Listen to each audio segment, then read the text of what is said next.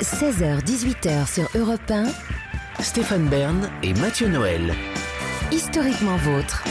Bonjour à toutes et à tous, ici c'est Stéphane Bern, ravi de vous retrouver pour deux heures d'histoire décomplexée et parfois débridée, en compagnie de celui qui ne me lâche jamais la bride, Neil Diadem. Bonjour Mathieu Noël. Bonjour Stéphane, bonjour à tous. Oui, vous connaissez désormais le, le principe d'Historiquement Vôtre, deux heures de bonne humeur pour découvrir trois grandes figures de l'histoire appartenant à des époques différentes, mais partageant un point commun. Et oui Mathieu, loin de moi, vous savez, l'idée de m'immiscer dans votre vie personnelle et Oui. privée, mais j'ai eu la chance de rencontrer votre merveilleuse compagne. Rassurez-moi, tout va bien entre vous Ben oui, enfin, je crois. Qu'est-ce que vous voulez dire par là? Rien, rien, je veux dire, vous êtes sûr qu'elle est heureuse à vos côtés Vous, vous me confiez que certains soirs, elle rentrait tard à la maison. Mais enfin Stéphane, qu'est-ce que vous insinuez? Vous savez des choses? Non, non, pardon Mathieu, je voulais pas instiller le doute en vous. Je ne sais pas ce qui m'a pris, peut-être notre thème du jour. Oui, parce que Mathieu, aujourd'hui, on part à la rencontre des cocus pas contents de l'histoire. Tous ceux qui l'ont un peu moins bien pris que Serge Lama. Ils sont nombreux. Alors, le marquis de Montespan. Vous savez, le, le mari de la Montespan. Ben oui, il- mais on oublie qu'elle avait un mari. Elle avait un mari, oui. oui.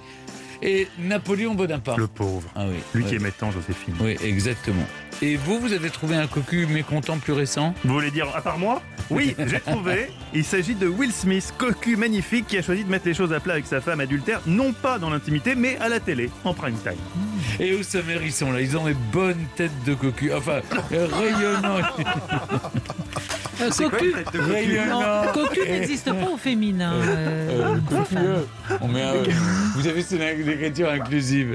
Rayonnants et soudés, car ils s'entendent désormais comme larrons en foire. Oui, ils s'entendent même un peu trop comme larron en foire, Stéphane. La complicité potage qui les unit est parfois sympathique, parfois pathétique, comme on a pu le constater l'autre jour avant le début de l'émission, quand Castello Lopez était en retard et qu'Olivier Pouls s'est proposé pour le remplacer.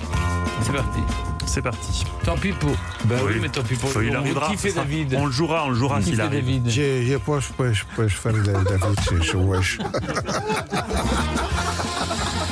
Voilà, donc les gars, c'est bien qu'il y ait une bonne ambiance dans l'émission, Et- mais et- essayons de rester dignes quand même. On présente nos chroniqueurs. Voilà. Clémentine Et Portier-Keltenbach lui, est elle nous entraîne dans l'intimité des grandes de l'histoire. Et c'est Ah. toujours très bon. Aujourd'hui, moi, je vous parle de princesses, car les princesses de tout temps ont fait rêver dans les chaumières, mais celles que je vais évoquer pour vous aujourd'hui étaient deux sœurs, deux princesses. Ah oui, les filles Hein de Léopold Ier de Belgique. Exactement, Louise et Stéphanie de Belgique, et mariées l'une comme l'autre à des hommes prestigieux, hein, pourtant Philippe de Saxe-Cobourg et puis Rodolphe, Rodolphe le fils de Sissi.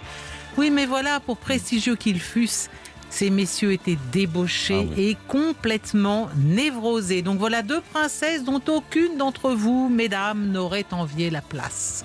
Il est inimitable, même quand Olivier Pouls tente de prendre l'accent portugais. C'est David Castello-Lopez, notre spécialiste des objets. Oui. Des objets, mais pas que, aussi des, des mouvements, parfois, Oui, ça dépend. oui, oui. Et vous nous, vous nous en révélez chaque jour l'origine. Tout à fait. Aujourd'hui, ce sera quelque chose auquel je pense que vous pensez quotidiennement. En tout cas, vous le voyez quotidiennement. Euh, les faux plafonds. Ah, bien sûr Bien sûr, voilà. souvent. Ouais, les faux plafonds. Souvent, vous m'en parliez encore, Stéphane, l'autre jour, sur ah, tous ces faux plafonds. Et ben voilà, je vais encore avoir des choses à vous dire dessus. Oh, Castello Ah, Vous Ah, nous non. régalez. Alors, à Alors, côté de vous, euh, Olivier oui, Pouls. Les, re- les recettes de l'histoire. Les recettes de l'histoire. Bah, je l'avais aussi un annoncé hier peu- en avance. Aujourd'hui, nous allons enfin parler des escargots de Bourgogne. Ouais, je suis aussi un peu au, au- au rayon des, des improbables, mais qui a bien pu avoir un Oui, jour l'idée dingue. De Oui. foutre ses gastéropodes dans une assiette, de les assaisonner et de les manger Oui. Je vous le raconterai. Mais c'est quelqu'un qui devait vraiment être euh, Ah, au il bord de la famine. faim, oui, il devait y avoir que ça, parce que c'est c'est incroyable. Enfin, nous jouerons comme chaque après-midi vers 5h10 au jeu qui passionne la France, Bern to be Alive. Ce quiz qui met à nu les vraies compétences historiques de Stéphane Bern, plus à l'aise dans l'exercice du récit. C'est pourquoi je vous propose de plonger tout de suite au cœur de notre thématique du jour, les cocus magnifiques et vénères de l'histoire, avec le portrait du marquis de Montespan. Europe 1, 16h-18h, Historiquement vôtre. Stéphane Bern et Mathieu Noël. le récit. Marie Mancini, Louise de la Vallière, la marquise de Montespan, Madame de Maintenon et bien d'autres. Et les maris dans tout ça. Avec autant de maîtresses Louis XIV, on a fait des cocus. Mais des cocus contents. Au temps du roi Soleil, avoir son épouse dans le lit du monarque, oh, c'était la classe. Enfin, c'est surtout une source de privilèges inépuisables. Titres, rentes, terrains. Dont bénéficiaient les époux. Exactement. On achetait leur silence, en quelque sorte. Les cocus du grand siècle, dont la femme se retrouve dans de beaux draps royaux, profitent allègrement des lots de compensation. Les rares que ça dérange rongent leurs freins en silence. Mais il y en a un qui n'a jamais réussi à faire profil bas. C'est effectivement celui qui nous occupe cet après-midi, le marquis de Montespan. Pour récupérer sa femme, le mari de la célèbre favorite de Louis XIV n'a pas hésité à s'opposer à l'homme le plus puissant de France. À l'hiver 1663 à Paris, Louis-Henri de Pardaillan de Gondrin, marquis de Montespan, rencontre Françoise de Rochechouart de Mortemart, la future marquise de Montespan. Tous les deux ont été convoqués par le procureur Larigny à la suite d'un duel entre le frère du premier et le fiancé de la seconde. Ils tombent amoureux au premier regard et se marient la semaine suivante. Les parents de Françoise voient cette union, un poil précipitée c'est vrai, d'un mauvais œil car la famille de Montespan a participé à la fronde et n'est donc pas très appréciée du pouvoir royal.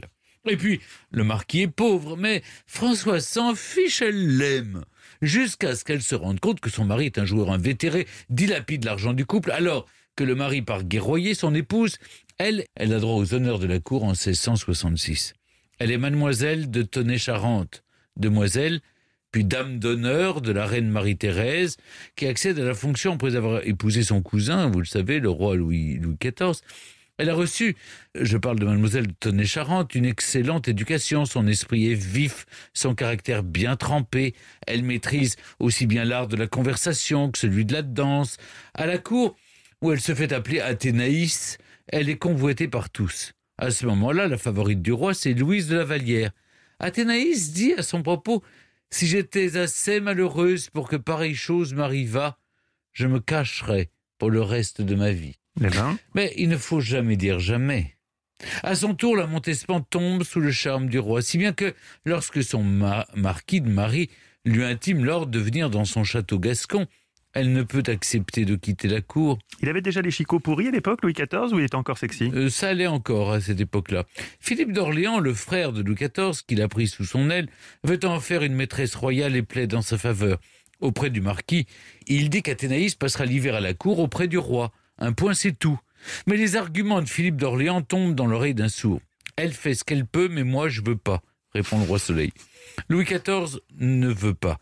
Mais lui aussi va finir par changer d'avis. Forcément, la Montespan est l'une des plus belles femmes de son temps. Quelques mois seulement après son arrivée, le roi, qui s'est finalement lassé de la, de la mademoiselle de Lavalière, invite Athénaïs dans son lit. Ça y est, le marquis de Montespan est officiellement cocu. Vous semblez content, Stéphane. Non, parce que, je vais vous le dire, j'ai pas une passion pour la Montespan. Je vous le raconterai ah, un jour. Ah, d'accord. Il n'est pas non plus un modèle de vertu, lui, car dans le Roussillon, où il est parti guerroyer, il court après les jouvencelles. Oh. Une jeune bourgeoise lui plaît tellement qu'il l'intègre à sa troupe, déguisée en garçon, pour pouvoir mieux en disposer à sa guise. Quand le marquis retrouve sa femme à Paris, il ne veut pas croire aux rumeurs sur la liaison royale de sa femme.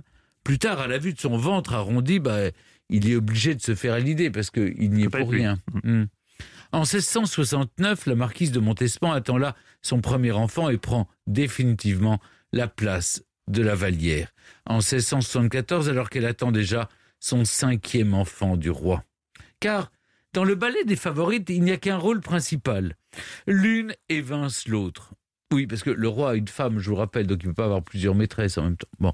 Louis XIV et la Montespan vécurent heureux et eurent sept enfants, qui seront d'ailleurs éduqués par la veuve Scarron, future madame de maintenant, arrivée pour assumer d'abord le rôle de gouvernante et qui finira par prendre le relais dans le cœur du- et le lit du roi quelques années plus tard. Je crois comprendre pourquoi vous ne l'aimez pas trop. Oui, j'aime pas les. les- enfin, j'ai du mal avec les femmes qui n'ont pas l'instinct euh, maternel. Mais avant tout cela, pour que sa favorite du moment devienne duchesse et pour calmer un peu la colère de son époux, le roi propose au marquis de Montespan le titre de duc. Merci, mais non merci. Et vous nous faites un, pardon, on nous fait un point sur les, les titres nobiliaires. Qu'est-ce oui, qu'il y a de alors mieux le duc, c'est ce qu'il y a de mieux. Et alors, tout en bas, c'est quoi? Ah ben c'est baron. Baron, ensuite Oui, euh, marquis, Marquis, euh, comte, duc, comte, duc. prince. Ah oui, voilà la hiérarchie. Merci, mais non merci, dit le marquis de Montespan. Impossible de calmer. Le cocu compare le roi à un nouveau David incapable de résister au charme de Bethsabée. Son épouse est, elle, une prostituée de Babylone, dit-il, mais aussi une catin, une traînée le Montespan déborde d'inventivité pour témoigner sa colère et se venger. Le marquis de Montespan se met à fréquenter un maximum de bordels dans l'espoir qu'une prostituée lui refile une maladie vénérienne. Comme ça, il contaminera sa femme, qui à son tour contaminera le roi. C'est tordu. Aujourd'hui, je rappelle, c'est interdit hein, par la loi. Un projet machiavélique qu'il a piqué à un autre cocu, le mari de la belle ferronnière, maîtresse de François Ier. Convaincu d'avoir attrapé une MST, le marquis saute sur sa femme pour la violer en criant Célèbre théâtre où dix garces d'intrigue avec dix cocus donnent autant de coups de cul qu'elle représente de farce, vieil jeu de paume déguisé, bordel public royalisé. On raconte qu'il aurait aussi tenté d'aller violer la reine Marie-Thérèse, mais aurait changé d'avis en la voyant dans son lit, C'est ignoble. la jugeant beaucoup trop laide pour lui. N'avait, il n'avait croire une telle histoire. Oui, elle était espagnole. hein. Elle s'appelait Marie-Thérèse d'Autriche, mais elle était espagnole. Oui. Ne vous y trompez pas, Mathieu. Louis XIV ne supporte plus d'entendre les frasques de Luluberlu qui fait rire tout Paris. Il le fait emprisonner à Fort-l'Évêque, puis l'envoie en exil sur ses terres gasconnes. Mais rien, mais rien, absolument rien, Mathieu ne parvient à calmer le cocu revanchard.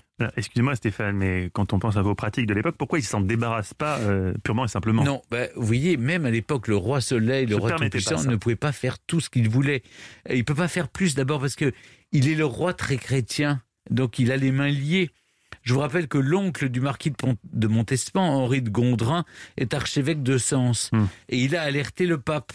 Alors, face à la menace d'une excommunication, Louis XIV préfère laisser faire les frasques du marquis, qui n'ont pas fini avec lui, plutôt que de se faire excommunier. En tout cas, vous allez voir la suite, elle fait peur. Europe 1, 16h-18h, Historiquement vôtre. Stéphane Bern et Mathieu Noël. le récit. Stéphane, vous nous avez laissé avec un marquis de Montespan cocu qui déborde d'idées farfelues pour se venger, comme refiler la ch'touille au roi de France et qui se retrouve finalement exilé sur ses terres en Gascogne. Oui, tout à fait, Mathieu. Et lorsqu'il arrive dans son château, le marquis de Montespan crie qu'on lui ouvre la grande porte, car, dit-il, ses cornes sont trop hautes pour passer par la petite porte. Il manquait pas d'humour. Oui, il avait beaucoup d'humour. Un jour, il réunit ses domestiques et amis pour leur annoncer une bien triste nouvelle. La marquise est morte. À ses yeux, sûrement, parce que la vraie Montespan est bel et bien vivante. Il y organise même des funérailles dans l'église du village. Comble de l'exubérance, le marquis de Montespan place sur l'avant de son carrosse d'immenses ramures de cerf. À Paris, là maintenant a pris la place de la Montespan dans le cœur et bientôt dans le lit du roi de France. Mise à l'écart, la marquise est suspectée, vous savez, dans la célèbre affaire des poisons en 1681, et elle finit par se réfugier au couvent de Saint-Joseph, rue Saint-Dominique à Paris, couvent des dames dont elle est la bienfaitrice. C'est alors qu'elle envoie une lettre au marquis. Elle veut qu'il revienne. Contre toute attente, la réponse est négative. Non pas parce que son mari ne l'aime plus, il est toujours amoureux de son infidèle épouse, mais parce qu'il est très malade et ne veut pas qu'elle le voie dans ce triste état. Le Montespan, toujours ironique, écrit dans son testament. N'ayant pas à me louer d'une épouse qui, se divertissant autant que possible, m'a fait passer ma jeunesse et ma vie dans le célibat, je me borne à lui léguer mon grand portrait peint par Bourdon, la priant de le placer dans la chambre lorsque le roi n'y rentrera plus. Je lègue et donne au roi mon vaste château de Montespan, le suppliant d'y instituer une communauté de dames repenties, à la charge et condition spéciale de mettre mon épouse à la tête de ce dit couvent et de l'y nommer première abbesse. Quelle insolence, non Le marquis de Montespan avait vraiment le sens de la formule. Laissons-lui donc le mot de la fin avec l'expression de laquelle il signait chacune de ses lettres de Pardaillan de Gondrin, Montespan, époux séparés quoique inséparables. Europe 1, Historiquement vôtre. Je vous propose de partir tout de suite au château de Montespan, retrouver Ève Ruggieri. Bonjour Ève. Bonjour Stéphane. Euh, oui, c'était Mathieu. Bonjour Ève. Mais c'est vrai qu'on a un peu la même On voix. a À la force, de- même à force voix, de se oui. fréquenter, Oui, Stéphane. c'est ça. Alors On on, est là tous les deux. On est inséparables aussi, comme euh, le marquis et son épouse. Alors Ève, tout le monde vous connaît parce que vous êtes la grande spécialiste de la musique classique et de l'opéra, mais vous êtes aussi de l'auteur, l'auteureux, du marquis de Montespan, l'honneur retrouvé paru chez Perrin. Montespan n'était pas un, un chanteur d'opéra, mais si vous vous êtes intéressé à lui, c'est parce que vous avez acheté, il y a plus de 40 ans maintenant, je crois, Presque presque 50. dans 50 deux ans, mon Dieu. Oui. Non, mais, non, non, mais donnons plus de date. hein. Le, le- le fameux château de Beaumont-sur-Losse, en Gascogne, qui a servi de refuge au marquis de Montespan, qui était exilé de la cour du roi. Comment vous êtes arrivé dans ce château? C'est le hasard qui vous y a conduite? Et dans quel état était-il? Je parle du château, hein, pas du Montespan. Écoutez, euh, je pense que c'est le marquis qui a, souhaité cela parce que je cherchais une petite maison en Gascogne et euh, je suis tombée sur une ruine euh, assez grande, hélas, mais totalement en ruine, sans toiture, sans porte, sans fenêtre, sans eau et sans électricité. Donc j'ai dit à l'agent immobilier que c'était exactement le contraire de ce que je cherchais, qui m'avait fait faire 1400 km pour me montrer l'exact contraire de ce que je lui avais demandé. Je suis partie furieuse. Un an après, un autre agent immobilier m'a appelé et m'a conduit dans le même, le- la même demeure. Donc je me suis dit, qu'est-ce que C'est que cette histoire? Et par trois fois, je suis revenue dans ce château et la dernière fois, euh, j'ai craqué. Je me suis dit, bon, on verra. Et on a vu, c'est-à-dire que deux ans après, il y a eu une tempête terrible. Une partie des murs, qui, qui sont les murs de, de soutien de la maison, sont tombés dans les douves. Enfin, ça a été le début de, je peux dire, 48 ans de soucis et de bonheur absolu quand j'y arrive, dans l'endroit, et la, la Gascogne est un pays absolument magnifique. Mais, Voilà. mais est-ce que vous avez été touché par l'histoire de- du marquis de Ah, Montespan? Euh, Parce que été indignée. J'ai été indignée par votre titre. Les cocus, le cocu magnifique, c'est lui. Alors que c'est le seul de toutes les grandes familles de France qui ont cédé contre argent, comptant, titre, honneur, leur fille ou leur femme au roi. C'est le seul qui est tout refusé. Oui. C'était un homme qui avait beaucoup d'honneur. Les Gascons sont très orgueilleux et sont forts en gueule et ne se laissent pas faire. Enfin, Et il n'a pas été fidèle. bout- Lui non plus, il n'était pas très fidèle à son épouse quand même. Oh ben, écoutez, après avoir été trompé éhontément devant toute la cour, le problème du marquis, je, je vous écoutais attentivement, vous parliez de ses dettes au jeu. Les dettes au jeu étaient minimes par rapport à l'argent qu'il devait investir pour armer ce qu'on appelait son équipage, c'est-à-dire les hommes Oui. qui partaient à la guerre avec lui. Ça coûtait des fortunes.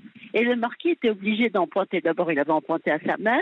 Ensuite, il avait emprunté à tous ceux dont c'était le métier de prêter de l'argent aux aristocrates. Et à chaque fois, il essayait de pouvoir revenir euh, avec euh, des titres qu'on lui refusait parce qu'on les donnait à des, à des familles qui étaient beaucoup plus proches du roi. Vous avez dit avec justesse que le marquis avait frondé. Et ça, Louis XIV ne l'avait pas oublié. Et finalement, quand Louis XIV va lui voler sa femme, le marquis ne va pas cesser. Il était interdit de présence à Paris, il y était tout le temps. Euh, il envoyait des, des lettres qui étaient d'une insolence rare, vous l'avez souligné. Oui. Et jusqu'à la fin de sa vie, c'est incroyable, léguer au roi son portrait à condition que le roi, le roi n'entre pas dans la chambre. Ah non, mais on adore. Non, non, mais il avait vraiment Et beaucoup de panache. S'il n'est pas allé euh, en prison à vie, c'est parce qu'il était allié à un grand prince de l'Église Mm. et que Louis XIV ne pouvait pas l'affronter. Cocu, mais pas content, c'est le thème du jour dans Historiquement Vôtre. Trois personnages de l'histoire qui ont été faits cocu, mais qui l'ont assez mal vécu. On parle du marquis de Montespan avec Ève Rougieri. Oui, parce que le marquis de Montespan est l'un des rares qui était capable de défier le roi et de tout refuser, les titres, l'argent. La seule chose qui l'intéressait, au fond, c'est de récupérer sa femme. C'est la première fois qu'un mari n'espère pas que sa femme finisse dans le lit du roi, Ève Ruggieri? Mais oui, euh, je crois qu'il n'y en a eu que deux dans l'histoire. Vous savez, Louis XIV a été un roi détestable. Il a ruiné la France avec sa, manie des guerres. Il a euh, sauté sur toutes les femmes euh, qui, paraissaient à la cour. Il a déshonoré la reine au passage. Parce que lorsqu'il il part pour les guerres en Flandre, il y a dans le carrosse la reine Marie-Thérèse, il y a Mademoiselle de la Vallière qui était la jeune maîtresse du roi, et il y a la future maîtresse, c'est-à-dire la marquise de Montespan. Et les paysans, en voyant passer le carrosse sur les terres, disent Ah, voilà le roi avec les trois reines. Donc, franchement, euh, moi, j'aime pas du tout. ah oui. ah oui, je comprends. Je- Vous le défendez bien, votre Montespan gascon, là. Mais oui, mais enfin, c'était le roi, il devait donner l'exemple, et, et il a donné euh, vraiment l'exemple du contraire de ce que doit être un grand souverain. Mais c'est assez courant en France. Hein. Henri IV, de son côté, ne s'est pas, ne s'est pas gêné non plus avec ses innombrables maîtresses, parce qu'en même temps, ça ruinait le, le, royaume, hmm. ça ruinait le budget. Donc le roi était obligé de demander qu'on augmente les, ce qu'on n'appelait pas les impôts à l'époque, mais qui étaient des impôts. Pour mieux comprendre l'obstination euh, du marquis de Montespan, euh, il faut revenir peut-être au, au, début de, de, de, son amour. Il y a eu de l'amour entre lui et, et la Montespan. À la base, quand ils se sont mariés, c'était un, mariage d'amour, ce qui était assez rare à l'époque. Je je serais un peu plus tempérée sur l'amour que ah. lui portait la jeune euh, marquise. Ah, parce qu'en fait, elle était, non, elle, elle, était amoureuse de celui qui a dû fuir après le duel. Les duels étaient punis de la mort par le roi. Hmm. Il y avait eu un duel où il y avait parmi, vous savez, il y avait les deux belligérants, ils avaient chacun droit à quatre témoins qui se battaient aussi. Et là, on s'était battu à Fleuret non moucheté, et le jeune frère du marquis de Montespan avait été tué. C'était le seul tué. Donc tous les autres s'étaient euh, évanouis dans la nature pour être euh, condamnés à mort. Et en fait, le marquis qui avait assisté, euh, qui connaissait, qui avait rencontré mademoiselle de Tony-Charente, donc la belle Athénaïs, était tombé fou amoureux comme tous les hommes qu'il a rencontrés. Elle était très belle elle, euh, elle était privée de celui qu'elle aimait, qui avait mhm. dû s'exiler. Donc je pense qu'elle a été séduite par. D'abord, il était beau, le marquis. Hein. Ils avaient 23 ans tous les deux quand ils se marient. Donc il était très beau. Il avait cette nature fougueuse. Il avait beaucoup d'humour. Il avait dû la faire rire. Et elle était, effectivement, elle avait accepté ce, mariage avec, avec, euh, je dirais pas avec joie, mais en tout cas euh, avec un, un certain bonheur. Et le problème, c'est qu'effectivement, elle a été repérée par le roi. Et à partir de là, elle a eu deux enfants légitimes.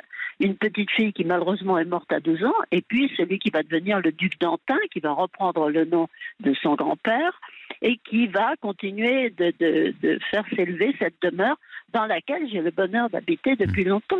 Et ce qui est formidable, c'est que vous avez gardé l'esprit gascon, un peu rebelle, le côté, euh, le panache du Montespan euh, à Beaumont, en fait. Bah oui, oui? Mais oui, parce que c'est quand même incroyable que je pourrais vous citer, mais je ne le ferai pas parce que je connais certains de leurs descendants, mais que la plupart des grands aristocrates français qui a été à la cour, cédaient très volontiers leurs épouses au roi, parce qu'on obtenait des, des, titres, et lorsque le roi veut faire puisqu'il la renvoie, il est tombé amoureux de Madame de Maintenon, donc il renvoie la marquise.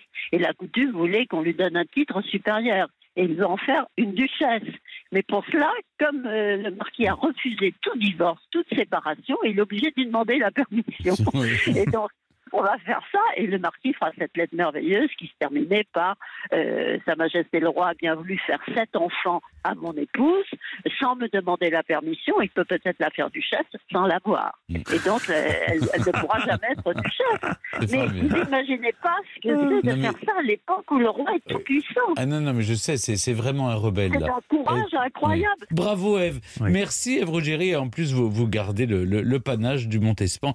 Je rappelle le titre de votre livre, Marquis de Montespan, l'honneur retrouvé, publié chez Perrin. D'ailleurs, je vous invite, il y a aussi le dictionnaire amoureux de Mozart. Enfin, vous savez, elle écrit tellement de belles choses. Euh, Èvre Merci beaucoup. Ici, Europe 1. 16h-18h sur Europe 1. Stéphane Bern et Mathieu Noël. Historiquement. L'histoire, raconter l'histoire sans se la raconter. Aujourd'hui, Trois personnages qui n'auraient aucune raison de se retrouver dans le studio d'Europe 1 et pourtant, ils ont un point en commun. Mais oui, ils sont tous cocus. Ils sont tous... Oui, mais ils sont cocus et pas contents. Cocus, mais pas contents. Mais pas contents. Effectivement. Le marquis de Montespan, mhm. hein, on va en parler d'autres, mais là, justement, on a deux femmes qui ont été trompées, qui ont été bafouées, qui ont été humiliées par leur mari et c'est Clémentine Portier-Keltenbach qui nous en parle. Et eh oui, je vais me faire le héros de ces deux malheureuses. Hein, parce que, alors, la première, Louise, donc deux sœurs, euh, vous le disiez, Stéphane, on lui fait épouser Philippe de Saxe-Cobourg-Gotha. Cet homme-là, c'est une sombre brute. Ah, D'abord, il a 14 ans de plus qu'elle. Bon, c'est pas terrible, à l'époque, on voit pire. Mais il a dû la prendre au cours de sa nuit de noces comme un hussard et, et elle est complètement traumatisée.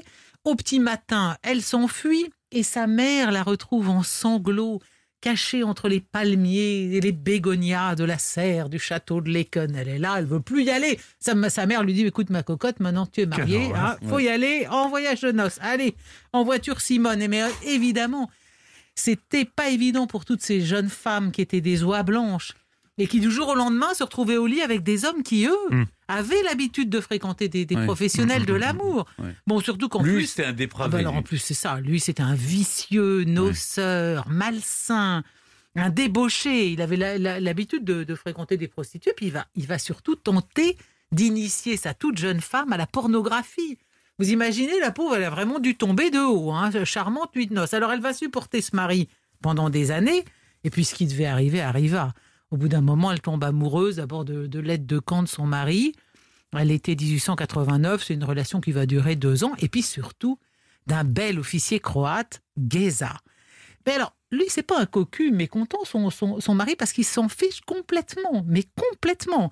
Vous voyez, il, serait tout à fait tenté de rien faire, mais il va devoir, à cause de la pression familiale, se décider à provoquer l'amant de sa femme en duel. Après quoi, il va le faire accuser de, de vol. Bon, mais surtout, il va faire enfermer sa femme dans un asile d'aliénés pendant hmm. quatre ans. Tous les plus grands psychiatres euh, autrichiens consultés à l'époque vont affirmer que Louise souffre de débilité mentale, alors que sa seule maladie, c'est d'être amoureuse de son Géza, d'avoir découvert l'amour avec lui. Mais enfin, c'est dire à quoi étaient prêts les membres des familles royales à l'époque pour, euh, pour étouffer un scandale, quand même. Hein. Hmm. Faire enfermer une femme adultère pendant quatre ans son amoureux euh, Geza finira par la faire euh, évader. Elle arrivera en France et là, elle, rencontrera des psychiatres français qui vont dire mais cette femme est parfaitement saine d'esprit. Et bon, il n'y avait absolument pas de quoi la faire et, euh, enfermer. Sa sœur, sa petite sœur Stéphane, oui. Alors, elle n'est pas mieux lotie. Sur le papier, oui, elle est mieux lotie, parce que quand même épouser l'héritier de l'Empire d'Autriche, c'est la classe. Rodolphe, le fils de Sissi, elle l'épouse le 10 mai 1881.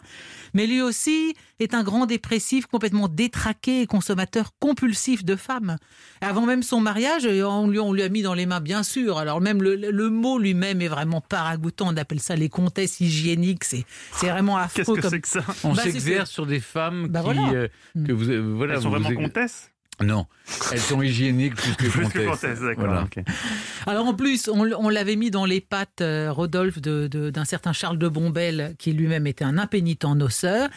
Mais alors lui, il est vraiment, vraiment paragoutant, euh, Rodolphe. Il tenait une, comptabilité amoureuse et sexuelle. Il écrit le nom de toutes les femmes qu'il met dans son lit. Il leur donne des notes. Détail d'un goût plus que douteux, il souligne en rouge le nom de toutes celles qui étaient vierges. Et toutes reçoivent un étui à cigarette en argent dont la valeur augmente avec la catégorie sociale de la dame il les classe en cinq catégories par ordre protocolaire décroissant. Mais vous vous rendez compte le cynisme, c'est-à-dire que aux, duchesses, c'est un bel objet armorié, et à celles qui sont euh, moins importantes, on donne le petit objet, comme comme on met ses armes sur ce sur la selle de son cheval et son fusil. Enfin vraiment. Bon, en plus, il a refilé la syphilis à sa femme. Ah ben, exactement. Et, au moment bah, même de ses fiançailles, il y avait un gros risque. Hein, euh, euh, bah, bien sûr. Mais au moment de ses fiançailles, quand il part en Belgique pour rencontrer Stéphanie, il emmène sa maîtresse du moment dans oh, son bah dans son train. Et puis ça va continuer après le mariage. Et il essaie même, lui aussi, il fait comme, euh, comme l'autre, la Saxe Coburgota, il essaie d'emmener sa, sa femme Stéphanie dans les tavernes qu'il fréquente. Évidemment, elle veut pas du tout. Mais, mais c'est vrai aussi que Stéphanie est à peine mm. pubère quand il l'épouse. Comment voulez-vous qu'elle rivalise dans, dans, le lit de Rodolphe avec, euh, avec les, les maîtresses expérimentées? C'est pas possible. Donc, effectivement, Stéphane le disait, ça, va devenir un lien absolument morbide entre eux parce que il lui, il lui donne la, syphilis et du coup, elle peut pas avoir d'enfant. Et donc, par sa faute. Hmm. Donc, euh, c'est elle qui est moquée et méprisée à la cour alors que c'est son mari qui est, responsable. Bon, c'est une situation insupportable qu'elle lui pardonnera jamais. Alors, d'une certaine manière, je veux dire, les, choses se, terminent à la fois tragiquement et plutôt bien pour la fameuse Stéphanie, parce qu'avec le suicide de Rodolphe en 1889, vous savez, la, fameuse tragédie de, de Meyerling, eh bien, elle se remarie en 1900 avec un aristocrate hongrois et cette fois, elle fera un mariage d'amour. Mais avouez qu'elle ne l'avait pas volé. Hein. Non.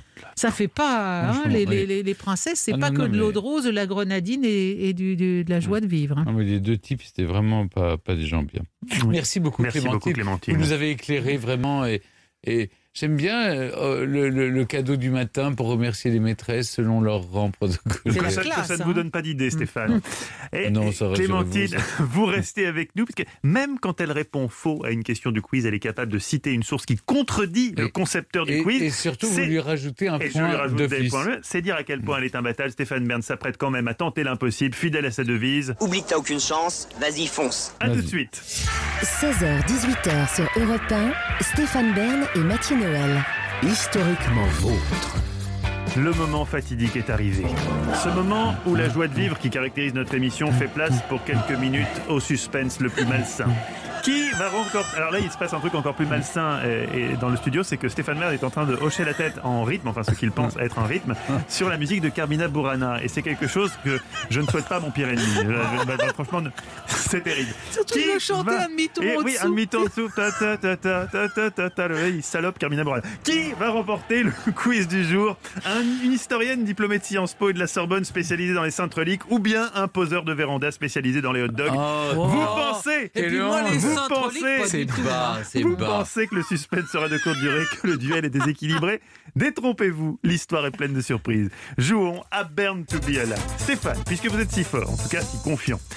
Première question pour vous. On se souvient du Quasimodo de Victor Hugo dans Notre-Dame de Paris. Mais Quasimodo est également une fête chrétienne. Vrai ou faux? C'est vrai, Stéphane. Mais, non, mais elle va, il va vous donner un je point. Vais, je vais c'est sortir ce que le fouet. C'est ce que je cherche. C'est une compétition. Oui, c'est une, On non, ne c'est dit pas une compétition. Ah si, si, si, c'est un Non, mais. Quasimodo, c'est pas une compétition, je veux dire. Non, mais c'est- est-ce que c'est une fête Oui, c'est chrétienne une fête chrétienne, mais c'est pas une compétition. J'ai bien compris. Bon, bonne réponse de Stéphane Bern. Bravo Stéphane, Ah, quelle veut- culture Le Quasimodo.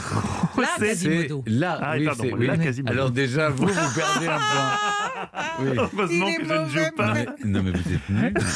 Ah oui, mais, mais ça, ça c'est moins. ouais. La Quasimodo, c'est le premier dimanche après Pâques, Pâques. figurez-vous. Elle a été instituée pour les pèlerins qui arrivent à Rome en retard suite à un pèlerinage et qui assistent à une messe quasiment de la même façon.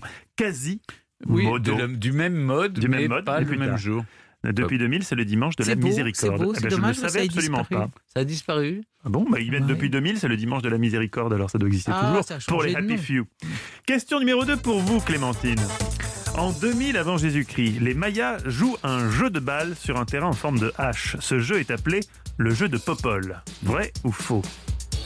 Alors, je, je- je connais tout à fait ce jeu. C'est c'est un terrain qui ressemble à un terrain de basket. Euh, mais Il y a le, un le piège, jeu, la c'est Popol. C'est sur Oui. Popol. Là, il y, a un- il y a un jeu de mots. Là, est-ce que je dois tomber dans le panneau? Le jeu de Popol. Non, ça s'appelle pas le jeu de Popol. Non, non, non, non. Je dis non. Vous avez gagné Elle est imprenable, Stéphane. C'est le jeu de Pokolpok. Pardon pour l'accent, mon Maya Yucatec laisse parfois désirer. C'est un jeu de balle qui c'est se un jouait peu gros aussi. hein. jusqu'à 12 joueurs. Il fallait se la renvoyer avec les hanches et les cuisses sans les mains et les pieds. Original ça. Oui, alors que le jeu de Popol est un tout autre jeu dont on ne peut pas parler ici. Stéphane Bern, question numéro 3. Pour l'instant, c'est égalité. Est-ce que Mary-Anne McLeod, la mère de Donald Trump, aurait pu, aux États-Unis, prendre la pilule contraceptive? Oui ou non? La mère de Trump aurait-elle pu prendre la pilule? Bah, c'est-à-dire, euh, il faut qu'elle ait. Tout dépend. Tout dépend quoi, Stéphane Donc, elle était, elle était peut-être, Donc, hein oui, Donc, elle je- avec un grand E, non Oui, Est-ce que, la, est-ce que la contraception a été adoptée dans tous les États Oui. des États-Unis au même moment voilà. Comme il doit avoir une dizaine d'années les- plus que nous, il doit avoir quoi 63 balais, non Euh, L'art de 65? Stéphane est de faire résonner Non, non. Clémentine à sa place a- pour ensuite donner la bonne réponse. Il a 70, 75. 70, donc Oh là est- là, il a plus, 73 ans. plus, plus 60. Donc, sa Ah oui. mère, sa mère a dû, euh, elle doit être. euh, ouais. 45, Non, un écoute, truc je, comme ça. je crois pas Oh parce non, que elle aurait pas non, pu, elle aurait non, pas elle pu. aurait Elle n'aurait pas pu. Enfin, C'est votre réponse, Stéphane. Non, mais là vous m'avez. Je- Ah, demande c'est votre intriguant, réponse. hein. tu crois C'est que dès, intriguant. dès 45, il y aurait eu la, la- la pilule aux Mais États-Unis quand bien même, elle et avait qu'elle quel serait âge arrivée chez nous et, et qu'elle- Est-ce qu'elle aurait pu prendre la pilule, c'est ça? Oui, aux qu'elle États-Unis. serait Aux chez- États-Unis. Est-ce qu'elle Elle en est avait arrivée chez besoin? nous en 67 avec la loi Neuvir, c'est beaucoup, c'est beaucoup plus tard. Tu te Oui, rends compte, bien ça serait sûr, arrivé oui. chez nous plus de 20, quasiment 25 ou 30 ans plus tard. C'est fou, hein Je Non, non, mais elle l'aurait pas prise. Non, elle n'aurait pas Et puis en plus, c'est pas le genre. Ah non, c'est clair. Vous avez gagné Il a gagné, bravo Stéphane. Non, la pilule a été mise au point en 1956 et commercialisée en 1957. Donald est né en 1946. Voilà. Question pour vous, Clémentine. Partons pour la Perse. Chapour II est le seul roi à avoir été couronné in utero. C'était en 309 après Jésus-Christ. Vrai ou faux? Un roi couronné in utero. C'est compliqué, Oui, ben, oui. techniquement. Oh, écoute, alors là, si vous posez la question, c'est probablement que c'est, c'est vrai. Il y a dû y avoir une querelle dynastique compliquée qui fait qu'on a été. euh, on a- Il était roi avant même que de naître, comme oui, dirait on l'a, on l'a fait roi avant- exactement. Moi, je pense que c'est, c'est, c'est tordu, mais possible. Vous avez Que des winners aujourd'hui dans cette Ouais. émission. Encore une bonne réponse. Quand son père meurt, le fils aîné est tué. Le deuxième, on l'aveugle. Le troisième, on le met en prison. On décide que le trône reviendra au fils à naître d'une des femmes du souverain qui vient de mourir. Et son règne durera 70 ans. Depuis qu'on se dope, on est vraiment meilleur. hein, Ah, vous êtes, vous êtes en ça pleine forme aujourd'hui. Attention, il faut quand même vous départager. Question numéro 5, c'est la question de rapidité. En République française, on a un président. Mais on a eu également un vice-président. Henri de Boulet de la Meute l'a été en 1849 sous Napoléon III, avant que ce poste soit supprimé avec l'arrivée du Second Empire. Quelle était l'autre particularité de Henri de Boulet de la Meute Trois propositions. Il a été missionnaire catholique au Tibet. Il a été arrêté pour proxénétisme 13 ans après. Il était de la famille de Bernadette Chirac. Ou les trois à la fois. Alors, les boulets de la Meurthe sont, sont, liés, euh, sont liés à des grandes familles, puisqu'évidemment, euh, Moi, je connais pas ce nom de famille, mais je serais tentée de dire que c'est les trois à la fois. je dirais les trois fois aussi, parce que les boulets de la Meurthe, euh, député de la Con... Donc le type était missionnaire catholique au Tibet. Non, pour non, moi je. Ah oui, je, ah, je oui, y oui. Et mettrais de la juste, famille de Bernadette non, je Chirac. mettrais juste famille de Bernadette Chirac, moi. Vous avez gagné C'est une victoire de Stéphane Oh Bern dans le quiz. là Stéphane, là. je suis Alors- heureux pour vous. Donc c'était quoi? C'était qu'il était apparenté à, à À Bernadette, sûr. Chirac, Ah, et c'est tout. C'était son arrière-grand-père, pour être précis. Et nous aurons appris quelque chose. Bravo Bah Stéphane, oui, ça vous bah. fait quoi de remporter le quiz? Mais rien, c'est arrivé souvent. Oh Oh, la victoire modeste C'est admirable. Bravo Stéphane. 16h-18h sur Europe 1, Stéphane Bern et Mathieu Noël. historiquement vôtre.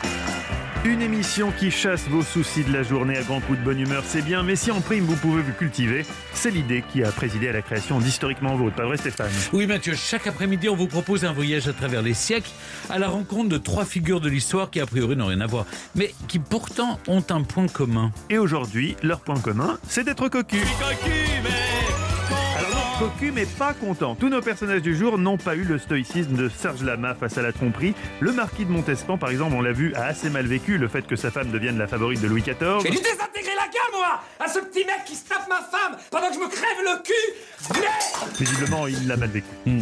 Oui, ça l'a indéniablement contrarié. Et que dire de ce malheureux Napoléon dont nous allons parler maintenant et qui, à peine marié, était déjà trompé par Joséphine de Beauharnais? Et de votre côté, Mathieu, je vous fais confiance, vous me parlerez d'un cocu plus vivant, plus contemporain, plus atypique aussi dans sa gestion de l'épreuve. Euh, oui, en effet, Stéphane, le, célèbre acteur Will Smith a eu une manière très moderne de gérer ses petits soucis conjugaux. Il est allé dans l'émission télé que présente sa femme pour se plaindre du fait qu'elle l'ait cocufié. Original, mais efficace, ça nous le verrons. Et sans oublier nos, nos brillants chroniqueurs. Ah oui, ils sont- David. Castello-Lopez, vous nous racontez les origines de ce que nous avons au-dessus de nos têtes, Oui. fait ici, non pas dans le ciel, hein, c'est le faux plafond. C'est moins poétique, mais c'est très pratique. C'est très pratique, voilà, on, se- on- on découvrira pourquoi c'est pratique. Mais c'est plus à la ça. mode, les faux plafonds, non Bah, On, essaie tout de cas- gagner de la hauteur sur cas, le plafond à Europe 1, c'est Oui, mais très parce très la que mode. c'est- vrai, parce que c'est un studio. À vos côtés, Olivier Pouls, le roi de la bonne chair. Olivier, Oui, une recette? Un plat idéal avant un rendez-vous amoureux, Ah, parfait, oui. l'escargot de Bourgogne. Ah, C'est quand même la classe. Faut être deux à les manger. oui, ça, oui, ça vaut mieux. Et nous terminerons cette émission comme d'habitude en découvrant l'origine d'un mot ou d'une expression. Aujourd'hui, Stéphane Bah, on n'est pas sorti d'auberge. hein. Le malheur des uns faisant le bonheur de Stéphane Bern, ne le faisons pas attendre plus longtemps. Il brûle d'envie de vous raconter comment Joséphine a cocufié Napoléon, et qui plus est en deux temps trois mouvements. Europe 16h-18h, 1, historiquement vôtre. Stéphane Bern et Mathieu Noël. Le récit. Savez-vous, Mathieu, ce qui s'est passé le 22 novembre 1787 Euh, non, mais ça, ce qu'on entend en revanche derrière, c'est Beethoven, le concerto numéro 5 pour piano dit l'empereur. Pas mal. Et ça, ça vous est pas, c'est pas écrit sur la fiche. Hein. Je Non, tiens à préciser sais, pour je- une fois que je sais quelque chose. Je reviens à mon Oui, que 22 s'est-il novembre passé le- 1787. hein. C'est la date de la première conquête de Napoléon. Ah. Oh, pas sur le plan militaire. Ce jour-là, celui qui deviendra empereur des Français en 1804 découvre les plaisirs de la chair avec une fille de joie nommée Mademoiselle Deschamps, qu'il a rencontrée par hasard dans les jardins du Palais Royal comme il le consigne lui-même dans son journal intime, un coup d'un soir pour le jeune, c'est lui qui l'écrit, hein, euh, pour le jeune sous-lieutenant corse de 18 ans qui est loin d'être un séducteur, maigre, petit, le teint jaunâtre. Et, il faut dire, il n'a pas grand succès auprès des filles. Hein. Et c'est d'autant plus frustrant que l'ambiance post-terreur qui va suivre la chute de Robespierre en 1794 apporte un regain de libido chez les Français. Les rencontres de passage se banalisent dans toutes les couches sociales, la moralisation laisse place au libertinage. En 1795, Bonaparte se fiance avec Désirée Clary, la belle-sœur de son frère Joseph, mais le mariage tombe à l'eau car tandis que la famille met du temps à donner sa réponse, le jeune Corse parvient enfin à mettre des femmes dans son lit. Après avoir maté les rebelles, je parle des, rebelles du 13 Vendémiaire, 5 octobre 1795, Napoléon est devenu général en chef de l'armée de l'intérieur. Quelques jours plus tard, il rencontre un certain Eugène de Beauharnais venu lui demander une faveur. Comme il accepte, Rose, la mère du jeune homme, vient le remercier. Et là... C'est le drame. Euh, c'est le coup de foudre, Mathieu. Avec celle qu'il appellera Joséphine de Beauharnais. Cheveux châtain blanc, pommade, voix suave, la charmante, surnommée Yeyette dans sa jeunesse, fait tourner la tête du général. C'est une jolie créole de 32 ans. Elle est la veuve du vicomte Alexandre de Beauharnais, victime de la Révolution, avec qui il a eu deux enfants, Eugène donc, celui qui demande une faveur pour sa mère, mm. et Hortense. Son savoir-faire au lit, je parle de Joséphine, est légendaire. Et ce n'est pas le ténor de la Convention et du Directoire, son ancien amant, Paul Barras, qui pourra prétendre le contraire. Le mariage entre Napoléon et Joséphine est célébré en mars 1796. Ils ont tous les deux 28 ans sur les registres. En fait, Joséphine, je vous dis la vérité, elle s'est rajeunie de 4 ans. Napoléon, lui, s'est vieilli de 2 ans. Et le clan Bonaparte est en rogne de ne pas avoir été consulté. Après ces noces expéditives, pas de lune de miel à l'horizon. Trois jours après, Napoléon gagne Nice pour y prendre le commandement de l'armée d'Italie que lui a confié justement Barras pauvre Joséphine. On l'imagine pleurer toutes les larmes de son corps Bah pas du tout. Sitôt son, jeune mari parti, Joséphine de Beauharnais trouve agréable la compagnie d'Hippolyte Charles, 24 ans. Elle s'amourache farouchement de ce jeune lieutenant, pas si beau, un peu enveloppé, mais qui a, qui a des points pour lui. Il a un humour ravageur. Napoléon la supplie de le, rejoindre à Milan, car de son côté, il est dévoré par la passion. Pas un jour ne passe sans qu'il écrive à Joséphine, qu'elle ne répond très peu à ses missives enflammées. Et quand elle le fait, c'est pour sortir excuse sur excuse. Elle va jusqu'à lui faire croire qu'elle est enceinte de lui. Bah, enfin, vous savez, au bout d'un moment, le stock d'excuses est vite épuisé. Les victoires de Napoléon s'enchaînent et il veut ce qu'il appelle son repos du guerrier. Alors Joséphine accepte de lui rendre visite. Mais c'est avec Hippolyte Charles qu'elle se rend à Milan. Elle passe d'une couche à l'autre.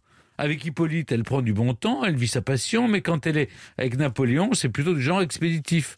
On raconte qu'il ne passait que quelques minutes dans la chambre à coucher. Bien que tout cela se passe sous son nez, Napoléon refuse de croire aux rumeurs d'infidélité de sa femme. À Paris, tout le monde est au courant. Lui, il a du mal à se résigner à la vérité. Alors après une première alerte à Milan, c'est finalement à Paris qu'il apprend, qu'il découvre le poteau rose en ouvrant une lettre adressée à Joséphine. Et le comble, c'est que ce courrier, qui dévoile donc l'existence de l'amant Hippolyte Charles, est écrit par celui qui n'est autre que l'ancien amant du temps révolutionnaire devenu confident, Barras. Et cette fois, oui, c'est le drame. Joséphine nie en bloc, perfide. Elle accuse même Napoléon en retour pour noyer le poisson. Mais la femme infidèle n'aurait pas dû congédier sa femme de chambre. Voilà le problème. Louise Compoint. Parce que vexée, elle s'empresse de tout raconter au mari trompé. Et le frère de Napoléon, Joseph Bonaparte, confirme la rumeur, n'hésitant pas à traiter sa belle-sœur de traînée, putain, gourgandine de bas étage. Bonaparte explose de rage. Mais devant sa belle aux yeux humides, il craque et et voilà, il la reprend. S'il part en campagne en Égypte en 1798, c'est avec la promesse qu'elle y rejoindra. Mais Joséphine ne vient pas. Elle profite encore d'Hippolyte Charles. Quand ses proches la mettent en garde, elle fait la sourde oreille. Elle sait l'emprise qu'elle a sur son mari. Mais Bonaparte est obsédé par l'image de sa femme dans d'autres lits. Alors il fait pareil ah. avec une petite modiste de Carcassonne, Marguerite Pauline. Voilà, je vous l'avais dit, ça devient les feux de l'amour. Ah bah, tout à fait. Et dans le prochain épisode des feux de l'amour, vous verrez Napoléon renverser un verre d'eau glacée sur Marguerite Pauline juste pour voir la prendre à l'écart, loin des regards. Ça, c'est véridique, cette histoire. Quand le général Bonaparte rentre en France, sa famille lui apprend qu'il est la risée de Paris. Foudrage, il se laisse berner une nouvelle fois par l'espiègle de Joséphine, sauf qu'en 1804, Bonaparte devient Napoléon Ier, l'empereur des Français, et il lui faut un héritier. Les parties de jambes en l'air avec Joséphine ne donnent rien, alors le divorce est prononcé en 1809. Et c'est Marie-Louise d'Autriche qui devient alors la nouvelle impératrice des Français le 2 avril 1810. J'aime autant vous dire que le climat n'est pas propice aux tourtereaux parce que Napoléon est exilé sur l'île d'Elbe. Marie-Louise d'Autriche est retenue prisonnière par son père, ennemie de son mari. Je parle de l'empereur d'Autriche, hein, évidemment. C'est alors qu'elle est séduite par le comte Adam Albert de Neipperg, chargé de la surveiller. Pauvre Napoléon, deux fois marié, deux fois cocufié. Et Neipperg, c'est pas vraiment le plus sexy euh, d'ailleurs. Il est borgne. L'adultère n'est pas un phénomène, c'est une affaire de canapé, disait Napoléon. Eh bien, ces deux femmes étaient très portées sur le canapé. Mais à la fin, l'amour triomphe toujours. Ah, quand même. Napoléon n'a pas dénigré Marie-Louise d'Autriche et a même voulu lui donner son cœur. Littéralement, eh oui. Parce qu'avant de mourir depuis l'île de Sainte-Hélène où il est exilé, il demande à ce que son cœur soit donné à Marie-Louise. Un acte si romantique que lui refuse son geôlier. Quelques mois après la mort de celui qui avait choisi l'aigle comme emblème, l'aigle impérial, toujours au féminin, mais qui avait surtout les cornes d'un cerf, Marie-Louise et son amant ont enfin pu se dire oui. Europe historiquement vôtre. Pour continuer de parler de Napoléon, non pas le soleil d'Austerlitz, mais le cocu de Milan, nous sommes avec l'historien Patrice Ganifet qui a co-dirigé l'ouvrage Les couples illustres de l'histoire de France aux éditions Perrin. Bonjour Patrice Ganifet. Bonjour. Il y a un chapitre euh, consacré. Euh, Napoléon et Joséphine, l'inversion des sentiments. Une inversion effectivement tout au long de leur union. C'est vrai que au début c'était plutôt mal parti. Elle, elle cherchait un protecteur, elle cherchait pas du tout. Euh, elle cherchait un mari parce qu'elle a deux enfants, euh, son mari a été guillotiné, elle a beaucoup de, de dettes, elle a besoin de protection. Euh, comme toutes les, femmes de cette époque, et donc elle cherche un, mari capable de la protéger. Mmh. Et sa réputation est telle qu'elle ne trouve que euh, Bonaparte. Et c'est Barras qui va pousser au, mariage. Mais elle, au début, n'est pas, n'est pas du tout convaincue euh, que Bonaparte a les, qualités nécessaires pour devenir son mari. Et elle n'est pas amoureuse, c'est lui qui est pris d'elle à la folie. Mmh. Et en plus, il n'a il a pas du tout le type euh, des hommes qu'elle a aimés, hmm. que ce soit Barras hmm. ou Hoche, qui étaient tous euh, grands et bien baraqués. Et lui est petit, malingre, euh, il a un accent, il a l'air malade. Bref, pas du tout son, son genre hmm. d'homme. Mais lui, il s'attendait à ce qu'elle tombe amoureuse en retour. À, un moment, quand même, elle l'a aimé. Oui. Ah oui, il y, a, du vrai dans la relation. C'est pour ça que c'est une inversion des sentiments. C'est-à-dire que lui est amoureux en premier.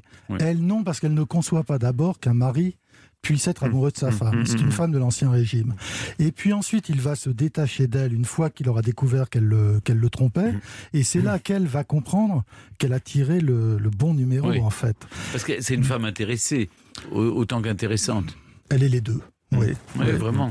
Mais elle a des raisons d'être intéressée. Bien sûr. Oui. Elle, a, besoin de protection, elle, a, trop souffert de la, terreur, elle a été mise en prison. Voilà. Faut, faut, faut, pas l'oublier. Mais ce qui m'intéresse dans, dans, cette histoire, c'est que Napoléon a été deux fois marié, deux fois cocufié.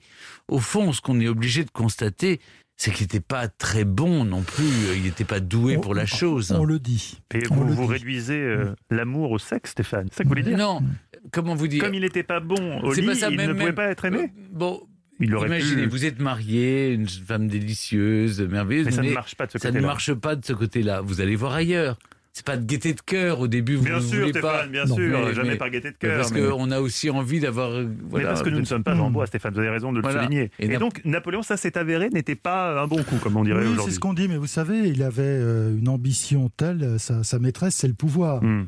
Et ça, ça lui prend mm. beaucoup de son temps et probablement son, son esprit euh, reste toujours tendu, si je puis dire, vers le pouvoir plutôt que vers mm. ses maîtresses passagères. Mais en même temps, il a compensé la, la qualité par la quantité. Parce ah oui, c'est ça, oui. À partir du moment où, elle a, où il a su qu'elle le mm. trompait, euh, ça a quand même été un défilé assez impressionnant de maîtresses d'un jour ou d'une semaine. Hein. On m'a raconté une histoire, je ne sais pas si elle est vraie, c'est que je crois qu'Hippolyte Charles avait offert un chien, le chien de, de qu'avait Joséphine et qui mordait les Oui, c'était avant, euh, c'était avant Hippolyte Charles. C'était son petit, c'était un carlin. Oui. Et qui dormait dans le lit de, de, sa maîtresse.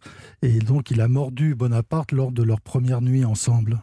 Voilà, il a dû s'accommoder après du chien parce que pour elle, il était impensable de se séparer de son petit chien.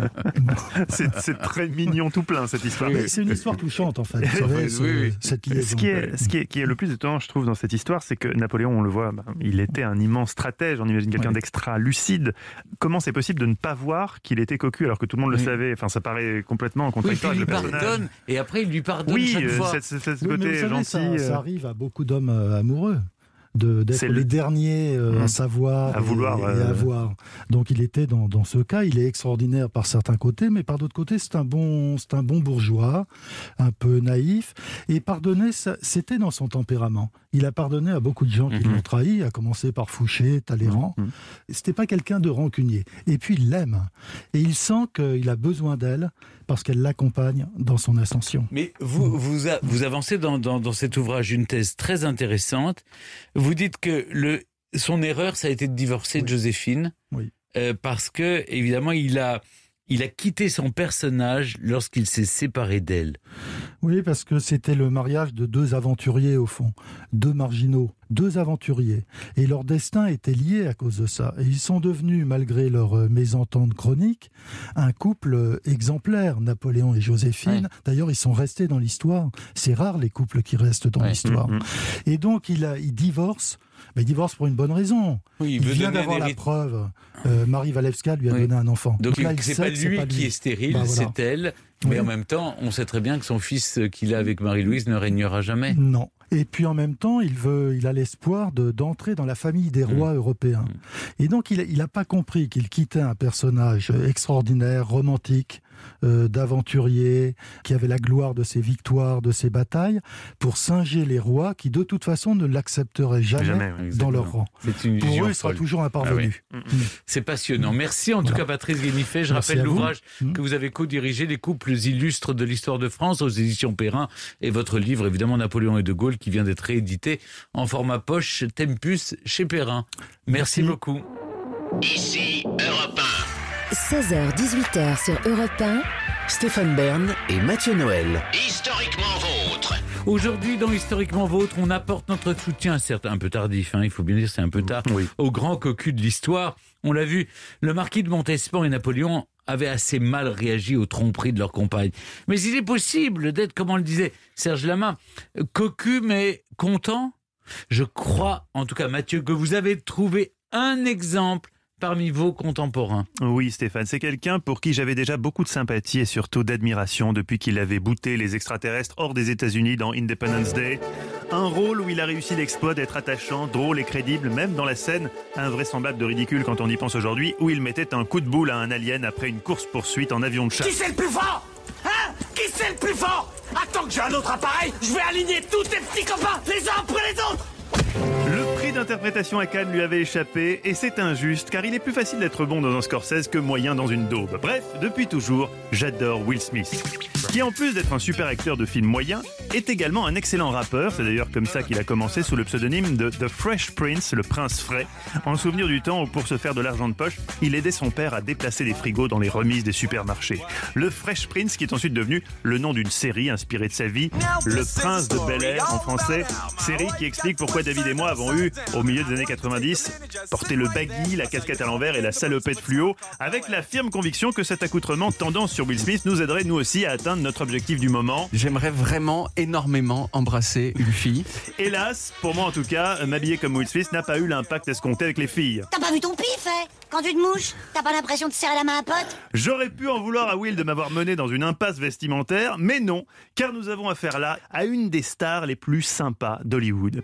Ah, évidemment, on peut toujours se tromper sur les gens, surtout un acteur américain dont il est au fond possible que son côté bon copain et son rire débonnaire ne soit en fait qu'une stratégie de communication élaborée par 12 conseillers en images. C'est possible. Seulement voilà, pour démasquer un faux gentil, euh, il n'y a pas mieux comme révélateur qu'un bon vieux cocufiage en règle. C'est dans ce genre de moment que se révèle derrière un rire candide la véritable nature d'une personne lorsqu'elle découvre qu'on lui a été infidèle. Il y a ceux qui le prennent mal. Je te tue et je te vide. Et ceux qui, comme Will, le prennent avec philosophie. Alors, l'affaire explose médiatiquement l'été dernier, mais l'infidélité de sa femme, proprement dite, remonte à 2016. Déjà, sans vouloir trouver de circonstances atténuantes à, à Madame Smith, il faut préciser que Will est en couple avec son épouse Jada Pinkett Smith depuis près de 25 ans. Sachant qu'ils sont tous les deux stars d'Hollywood, il faut appliquer le même ratio multiplicateur que pour l'âge des chats. Euh, on est sur du x7. Donc 25 ans de mariage à Hollywood, c'est comme un steak de tofu dans un banquet de chasseurs, c'est du jamais vu. C'est l'équivalent de 175 ans de mariage pour les gens normaux. Jada et Will fêtaient donc leur noce de carbone 14 quand it happened. En juillet dernier, son ex-amant ayant tendance à s'épancher un peu trop dans la presse, Jada admet avoir eu une relation semi-extra-conjugale. Pourquoi semi Oui, pourquoi Et parce que selon elle, le couple faisait alors une pause. Je sais pas vous Stéphane, mais je trouve hyper rassurant de savoir que les stars aussi sont assez naïfs pour faire comme nous des pauses en croyant que tout va rentrer dans l'ordre ensuite, c'est mignon. Rassurant aussi de voir que ce brave Will n'avait rien vu venir. En même temps, le flair n'a jamais été son fort. Rappelons quand même que c'est à lui que les frères Wachowski avaient d'abord proposé le rôle principal dans Matrix et qu'il a refusé, estimant, je cite, que cette histoire d'ordinateur qui prennent le contrôle du monde n'avait ni queue ni tête. C'est vrai que le scénario de Men in Black était autrement plus crédible. Mais passons. En amour aussi, Will est naïf et le monde entier va pouvoir s'en rendre compte l'été dernier quand sa femme Jada l'invite à participer à sa propre émission Red Table Talk afin de mettre les choses au plat entre eux devant 15 millions de téléspectateurs. Alors là, je dois dire que j'en ai vu des choses embarrassantes dans ma vie. hein. J'ai déjà confondu Ayam et NTM devant Akhenaton. J'ai dû faire face à l'incompréhension de mon invité Bob Sinclair quand il a compris que je n'étais pas la speakerine mais l'animateur de l'émission. Un jour, j'ai même co-animé une émission avec un type ivre-mort. Dans Urine. Dans. dans... Alors, bon. Mais alors, alors, donc, alors. bon, je- je- oui, je connais les situations comme ça, mais là, ça dépasse tout. Avec ce face-à-face filmé, le couple Smith a tué le game de la gêne. On y voit donc Will Smith, tout penaud, interroger sa femme sur la nature exacte de l'aventure qu'elle a eue avec un rapport nommé Auguste Alsina. Assise en tailleur, à la cool, elle raconte. Il y a 4 ans et demi, le couple ne peut plus se voir en peinture, il décide alors de faire une pause. Jada rencontre un chanteur qui s'appelle Auguste. C'est super, ils deviennent copains, hmm, très copains. Ce pauvre Auguste est malade, on sait pas trop de quoi. Jada, elle, est déprimée. Alors, sur un malentendu, elle couche avec lui. Oups Sourire forcé de Will Smith qui creuse alors pour en savoir un peu plus, façon Mireille Dumas face à Nicoletta dans Vie privée et Vie publique. Vas-y Jada, dis-nous clairement ce qui s'est passé ensuite. Eh bien mon chéri, puisque tu veux tout savoir, comme c'était plutôt cool, j'ai recouché avec lui. Re-oups, c'est devenu une vraie relation.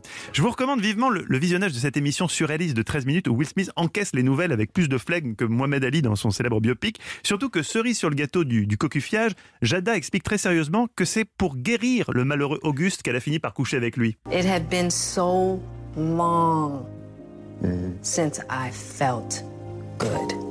And it was really a joy to just help heal somebody. Comment vous décrire la tête de Will Smith à cet instant où sa femme lui dit donc c'est si bon d'aider quelqu'un à guérir Au lendemain de la diffusion de la vidéo, on parle que de ça, la presse s'emballe, les réseaux sociaux prennent feu, le rappeur 50 Cent, sans doute étonné de voir son confrère Will Smith si philosophe, va le chatouiller là où ça fait mal en se foutant ouvertement de sa gueule sur Instagram, réussissant l'exploit inouï d'arracher le seul mouvement d'humeur qu'on ait jamais connu au stoïque Will Smith qui lui répond, je cite, je t'emmerde 50. On lui pardonne cet écart, lui qui aujourd'hui a pardonné à Jada, ils vont bientôt fêter leur noce d'uranium. Il aura fait preuve dans toute cette affaire d'une classe et d'une dignité à la hauteur du héros américain que j'imaginais, auquel j'ai toujours cru. On ne peut pas en dire autant, désolé de sa femme Jada, qui pour sa défense a quand même eu cette phrase magique. Je dois vous dire que tromper quelqu'un, c'est bien plus dévastateur que d'être trompé. Je vous la donne Stéphane en cas de dérapage. Pas sûr qu'elle marche avec quelqu'un d'autre que Will Smith, hein. c'est pas sûr. Merci Mathieu, c'est 99% vrai, il y a donc 1% de faux. Oui, il y a 1% de faux. Alors là, si vous le trouvez, vous êtes fort. Euh. Je vous ai parlé d'un film Matrix qu'il aurait refusé. Il l'a refusé. Oui. Mais j'ai dit quelque chose de faux. J'ai dit les frères Wachowski. Vous, connaissez les frères Wachowski qui ont réalisé les réalisateurs, les du film. Ah oui. C'est du film Matrix. Oui. Bah non, c'est plus les frères Wachowski aujourd'hui. Si vous tapez sur internet, vous Oui, vous son frère est une sœur.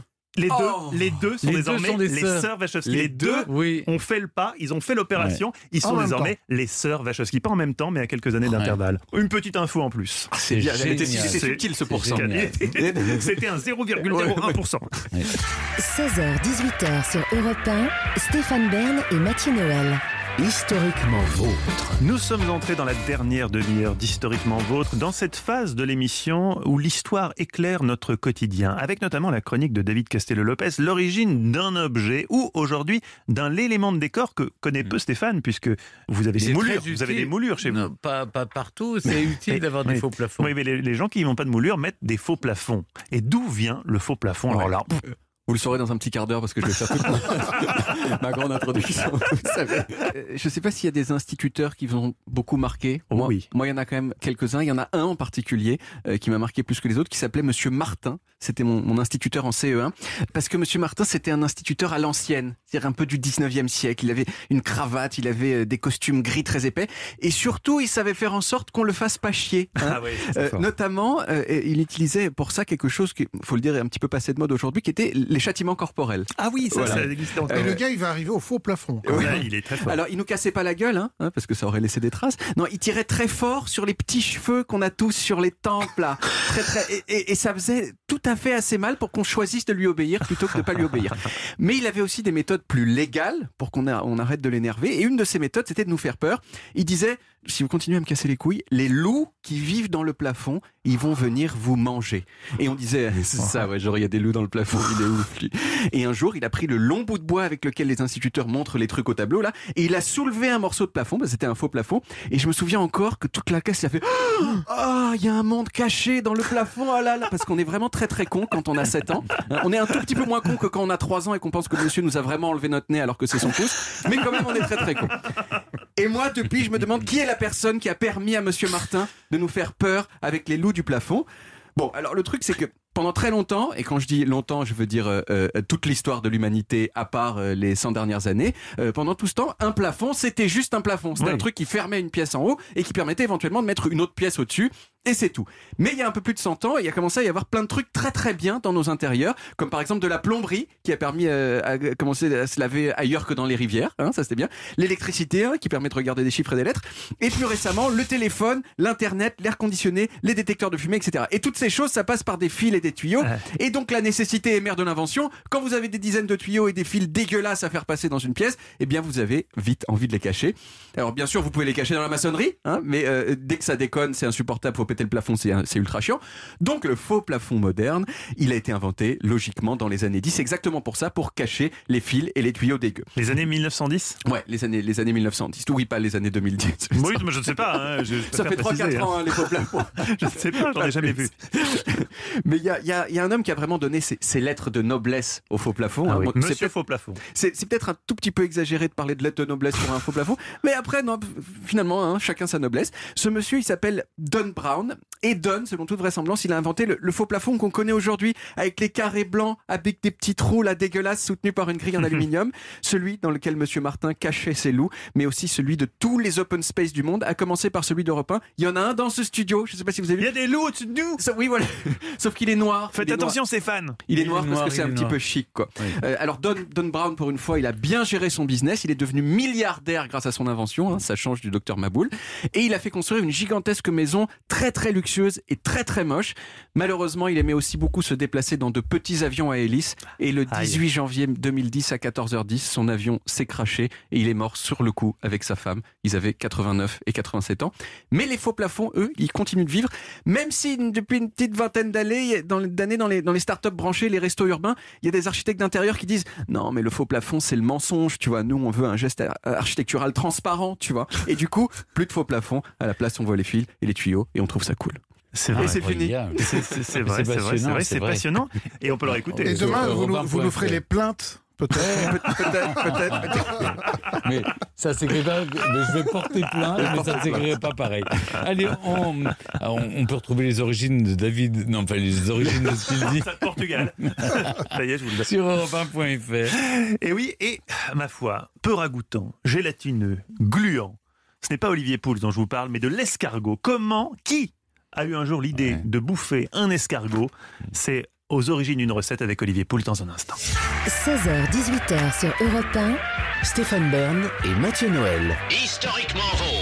Nos héros malheureux du jour, les cocus de l'histoire, ont avalé Stéphane pas mal de couleuvres. Et qui a déjà goûté une couleuvre sait à quel point c'est dégueulasse. Pour chasser ce goût immonde de nos bouches, je vous propose de découvrir sans plus tarder l'histoire d'une recette comestible. Olivier Pouls nous raconte l'histoire ah ben, d'un truc aussi gluant, les escargots de Bourgogne. Mais c'est vrai, ce qui est épatant dans la cuisine, c'est quand on regarde tout ce qu'on mange, on, se demande parfois, mais qui a mm. bien pu avoir l'idée saugrenue de mettre ça un jour dans, notre assiette ou d'inventer ça? Qui a pu inventer l'andouillette? Je pensé dessus, on en parlera. Même qui a eu l'idée d'ouvrir une moule ou une, une huître. et de se dire, tiens, je vais manger ce truc. Euh, et, je vais ouvrir pour voir ce qu'il y a dedans et je vais le manger. C'est vrai que c'est fou.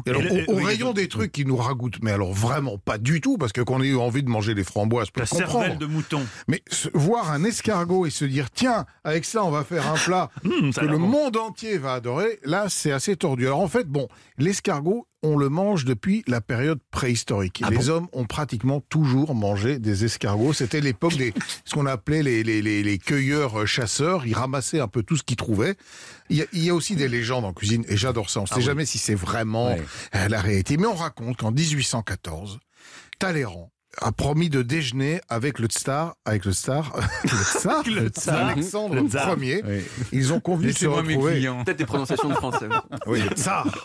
Ils ont promis de se retrouver dans un restaurant en Bourgogne tenu par le chef Antonin Carême. Et ils sont très en retard et en entre-temps, Antonin Carême, bah, il a tout vendu. Le garde-manger est vide, il n'y a pratiquement plus rien. Et euh, arrivent les deux convives et ils passent à table. Et là, Antonin Carême va dans son jardin. Qu'est-ce qu'il voit? Mais non, ça Quelques gastéropodes. non, ça, ça c'est trop beau pour être il les, il les ramasse et il se dit bon, il faut quand même que je fasse passer le goût parce que là, ils vont se rendre compte que c'est pas du filet de bœuf. Hein. il y a quand même un truc. Et donc, il crée cette, cette préparation donc avec du beurre, de l'ail et du persil pour planquer un peu euh, l'idée qu'il s'agissait d'escargot. Et il leur dit que c'est de la viande. Et, et bah, les deux convives, ils trouvent ça bon. Mais sous quelle forme il le présente On voit bien que c'est qu'on voit bien que c'est. À l'époque, il était probablement pas allé jusqu'à les remettre dans leur coquille. Euh, il les a mis dans un plat, ils les ont mangés. Et en réalité, le tsar adore ça. Il rentre en Russie et il dit j'ai mangé des escargots de Bourgogne, c'était fantastique. Ce qu'on aime, c'est l'ail comme le tsar. Alors, euh, bah, c'est un peu la consistance, c'est la ah texture. Ah, bah vous êtes vraiment pervers. on aime ou on n'aime pas. Moi, j'adore ce côté qu'on peut considérer un peu comme caoutchouteux et ce goût un petit peu terreux aussi. C'est un petit goût de terre, l'escargot. Euh, évidemment, la recette ensuite s'est popularisée. Il faut savoir que l'appellation escargot de Bourgogne ne désigne pas une variété d'escargots propres. Ah non. Mais non, parce qu'ils viennent de Pologne maintenant. Alors maintenant, ils viennent essentiellement des pays de l'Est parce qu'il n'y en a pratiquement plus en Bourgogne.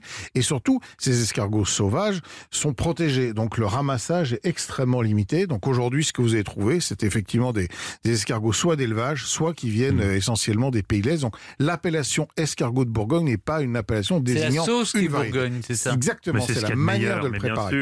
Alors, racontez-nous. Bah, je vous donne la recette, évidemment il vous faut, euh, bon, on est quatre, euh, quatre douzaines d'escargots, on va bien en manger ah, 12 chacun quand même. Hein, ah après, il, euh, il faut bien ça pour se remettre du cocufiage. Bah oui. et puis alors, c'est là que ça devient sympa, 125 grammes de beurre de micelle quand même, ah, trois gousses d'ail et une botte de persil et du poivre.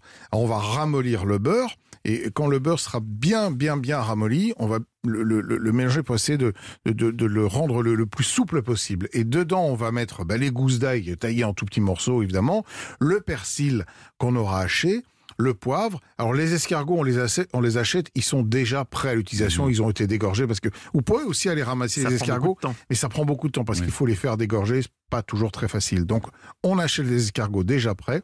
Et puis dans les coquilles, eh ben un escargot dans le fond, on bouche le tout avec le beurre euh, à l'ail et au persil au four pendant 5-6 euh, minutes dans un four très chaud à 200 degrés. Quand ça commence à gratiner et à couler un peu dans le fond du plat, tac, on sort. Puis il faut, vous savez, la, fameuse petite fourchette un ah, peu spéciale aussi pour aller chercher parce que c'est pas facile. Et alors il faut également une bonne quantité de pain parce que bah on va oh, saucer, on va ramasser oh cette sauce absolument délicieuse. Tout ça servi avec un bon verre de chablis. Ben, je Avec modération. Un Bon hommage à la Bourgogne. Superbe. Ah, ça oh là là, j'ai tellement faim là, tu peux pas savoir là. Enchaînons. Merci Olivier Pouls. On peut retrouver toutes vos recettes et celle-là en particulier sur le site europe Et c'est bien parce qu'il y, a, y a une thématique, c'est-à-dire quand on est cocu, on est seul et donc on peut manger des escargots de Bourgogne parce que si l'autre n'en prend pas. Il faut que les ah. deux en Et maintenant, faites un lien avec les faux plafonds. c'est Oui, c'est vrai qu'aujourd'hui, les faux plafonds. si, si, on, on peut s'y cacher quand on l'a caché. Voilà, c'est ça. Dans le faux plafond. Tout se tient dans cette émission, on sait bien de le signaler, David. À la fin d'un feu d'artifice, les amis, pour marquer les esprits, les badauds, il y a le bouquet final. À la fin d'Historiquement Vôtre, il y a la chronique de Stéphane Merne, le fin mot de Stéphane. Chaque jour, l'histoire d'un mot ou d'une expression. Aujourd'hui, Stéphane On n'est pas sorti de l'auberge, Mathieu. C'est vous qui le dites. 16h, 18h sur Europe 1. Stéphane Bern et Mathieu Noël. Historiquement vôtre. C'est un homme de lettres qui va maintenant conclure cette émission. Chaque soir, lorsqu'il a enregistré Historiquement Vôtre, tourné trois numéros de Secret d'Histoire, assisté à 12 réunions au sujet du patrimoine et répondu à 17 textos de Brigitte Macron, oh non, Stéphane sort sa plus belle plume et écrit à la seule femme qui, au fond, jamais compté pour lui. Faut-il lutter contre ces sentiments au risque de passer à côté d'une histoire essentielle? Vous nous direz Stéphane ce que la reine d'Angleterre a répondu. en attendant, vous nous offrez comme chaque après-midi vers 6h10 votre mot de la fin, l'histoire d'un mot hmm. ou d'une expression aujourd'hui. Alors Mathieu, si 9 fois sur 10 vos blagues me font tordre de rire, j'avoue que parfois, rarement, mais parfois, face à votre humour de comique troupier d'avant-guerre, je me dis moi-même, bon là, on n'est pas sorti de l'auberge. Et là, euh, vous allez oser enchaîner en disant on n'est pas sorti de l'auberge. D'où vient cette expression? C'est ça oui, votre, On n'est pas sorti de l'auberge. D'où vient cette expression? De deux origines différentes. La première, Mathieu, vient de l'argot du 19e siècle. L'auberge désigne la prison. Et quand on a de graves ennuis judiciaires, effectivement, on n'est pas sorti de l'auberge. La deuxième origine vient d'une affaire criminelle dont vous pouvez d'ailleurs retrouver le récit détaillé dans un podcast raconté par Christophe Ondelat sur europe1.fr. Nous sommes le 2 octobre 1833. 30 000 personnes se pressent à Privas en Ardèche. Là, deux hommes et une femme vont avoir le coup tranché en public. Le roi Louis-Philippe Ier ne les a pas graciés. La guillotine est installée dans la cour de leur propre auberge. Le propriétaire, sa femme et le domestique ont été déclarés coupables d'un seul meurtre. Mais si la justice n'a pu prouver qu'un homicide, c'est plus de 50 personnes qui auraient été trucidées ah. par le trio diabolique. 50 personnes. Rouge. Le mode opératoire est toujours le même. Des touristes, loin de leur domicile, sont surpris dans leur sommeil. Les murs des chambres sont peints en rouge pour mieux dissimuler les traces de sang. Voilà. Vous comprenez pourquoi cette histoire a marqué les esprits? Et près d'un siècle plus tard, quand on est en galère, on s'exclame encore ben là, on n'est pas sorti de l'auberge. Oui, quand on le dit, en plus, c'est sur un ton badin comme ça. Si on savait, enfin, si on maintenant on le sait grâce à vous, Stéphane. Moi, je ne savais. Moi, je, crois beaucoup à la deuxième version, celle de 1833, ça a marqué Elle est autrement plus sympathique. Elle est ah plus sympathique et euh, plus charnelle, j'allais dire. Oui, c'est le cas de dire. Oui. C'était une belle manière de terminer notre émission déjà joyeuse sur les cocus. un nouveau numéro d'Historiquement Vôtre s'achève et je suis presque aussi mélancolique que vous, Stéphane, lorsque vous écrivez à la reine d'Angleterre pour lui révéler vos sentiments. Mais je me console en me remémorant tout ce qu'on a appris aujourd'hui. Oui. Que Napoléon était plus le même sans Joséphine. Et surtout que, Napoléon était cocu, hein, personnellement, j'ai appris. Oui, oui, oui, Et que même Marie-Louise, elle s'est vengée. Deux fois mariée, deux fois cocufiée. Et puis, euh, on a appris aussi plein de choses sur, euh, sur votre ami Will Smith. J'ai beaucoup aimé cette confession à la télévision de son épouse qui lui je t'ai trompé, c'était pour aider un ami. Oui, mais ça, je dois dire, je leur servirai. Mais ça nous servira, ça vous servira à tous, sur Twitter. Et je vous invite à voir cette vidéo parce que vous verrez que Will Smith n'est pas un si bon acteur que ça parce qu'il essaye de faire genre tout va bien, genre on est complice et tout, mais vous voyez qu'il encaisse chaque, chaque, chaque, révélation. C'est absolument horrible. Et puis vous savez, ne soyez pas triste, Mathieu, parce qu'on se retrouve demain avec trois nouveaux personnages épatants, assoiffés de perfection. Un peu comme moi. Euh, non, enfin pas tout à fait comme vous, pas, Mathieu. Pas tout à, d'accord, d'accord. Alors au programme, je vais vous donner les noms. Oui, dites-moi. Hein je vais, euh, comparer. Léonard de Vinci. Oui, ouais, pas mal. Léonard de Vinci. Oui, d'accord, un peu plus perfectionniste que moi. Nadia Comaneci. Ah, la oui. oui. Ah, moi, je suis très très souple. Hein. Oui. Euh, oui, je vais vous faire le poirier si vous voulez. Et Steve Jobs. Vous trouvez des points communs avec eux? Quand j'étais petit en art plastique, la prof avait dit que j'avais un certain don pour la gouache. J'ai eu 14 bacs en gymnastique et j'ai un iPhone. C'est un bon début, mais à mon avis, ça va pas suffire. Euh, à demain, Mathieu, avec vos frères perfectionnistes de l'histoire. Retrouvez Historiquement Vôtre tous les jours de 16h à 18h sur Europe 1 et en podcast sur europe1.fr.